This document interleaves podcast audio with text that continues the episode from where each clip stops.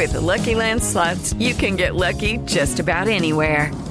This is your captain speaking. Uh, we've got clear runway and the weather's fine, but we're just going to circle up here a while and uh, get lucky.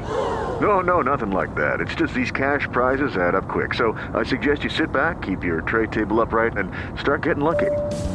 Play for free at LuckyLandSlots.com. Are you feeling lucky? No purchase necessary. Void where prohibited by law. 18 plus terms and conditions apply. See website for details.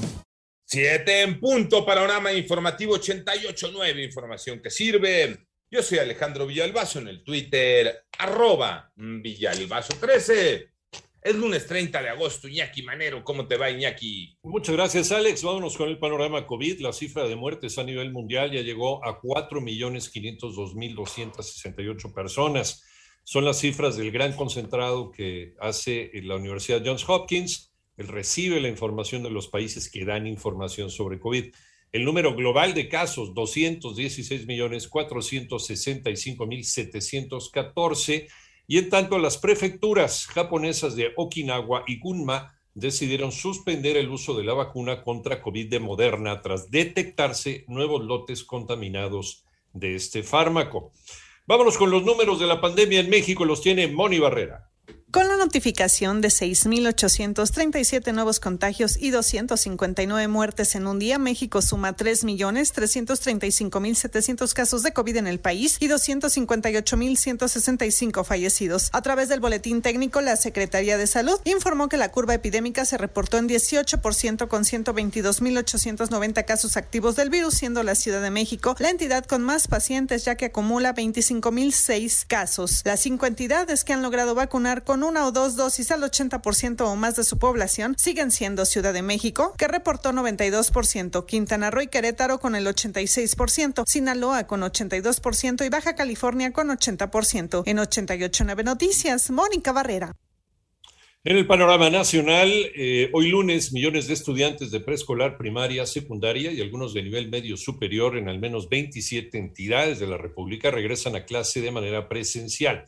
En tanto, Baja California, Colima y Sinaloa informaron que pospondrán el regreso a las aulas debido a los efectos del paso de Nora.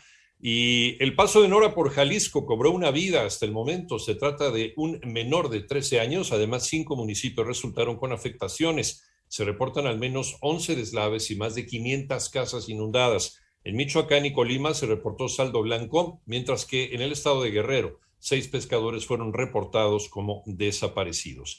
Y el Instituto Nacional de Migración reprobó la agresión que sufrieron los migrantes a manos de los agentes en Chiapas y notificó al órgano interno de control para sancionar a los funcionarios que asumieron una conducta inapropiada y ajena a los protocolos y políticas de respeto que promueve el instituto. Se incrementan las cifras de niños y adolescentes desaparecidos en México. Toño Aranda.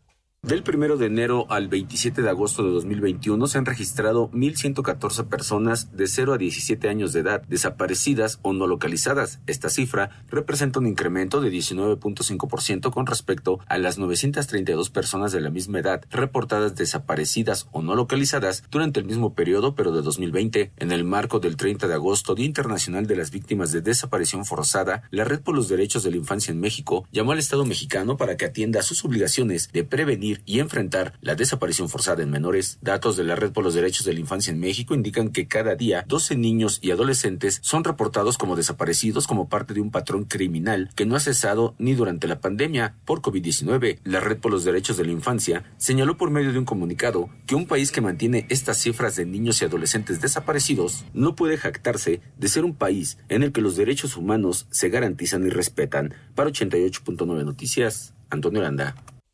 En el panorama internacional, Aida, que tocó tierra al mediodía de ayer en Luisiana como un huracán categoría 4, cobró la vida de al menos una persona y dejó a su paso árboles caídos, inundaciones, daños en estructuras. Se estima que cerca de un millón de personas se quedaron sin electricidad en el estado. Aida, ahora como tormenta tropical, avanzará con vientos peligrosos e inundaciones repentinas sobre partes del sureste de Luisiana y el sur del estado de Mississippi.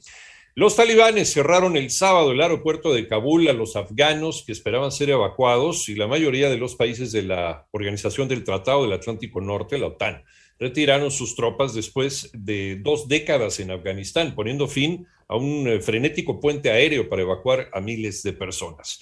La campaña electoral alemana inició ayer con un debate televisado en el que ninguno de los tres candidatos que aspiran a reemplazar a la canciller Angela Merkel pareció sumar puntos decisivos o cometer algún error grave, el primero de tres encuentros entre los políticos.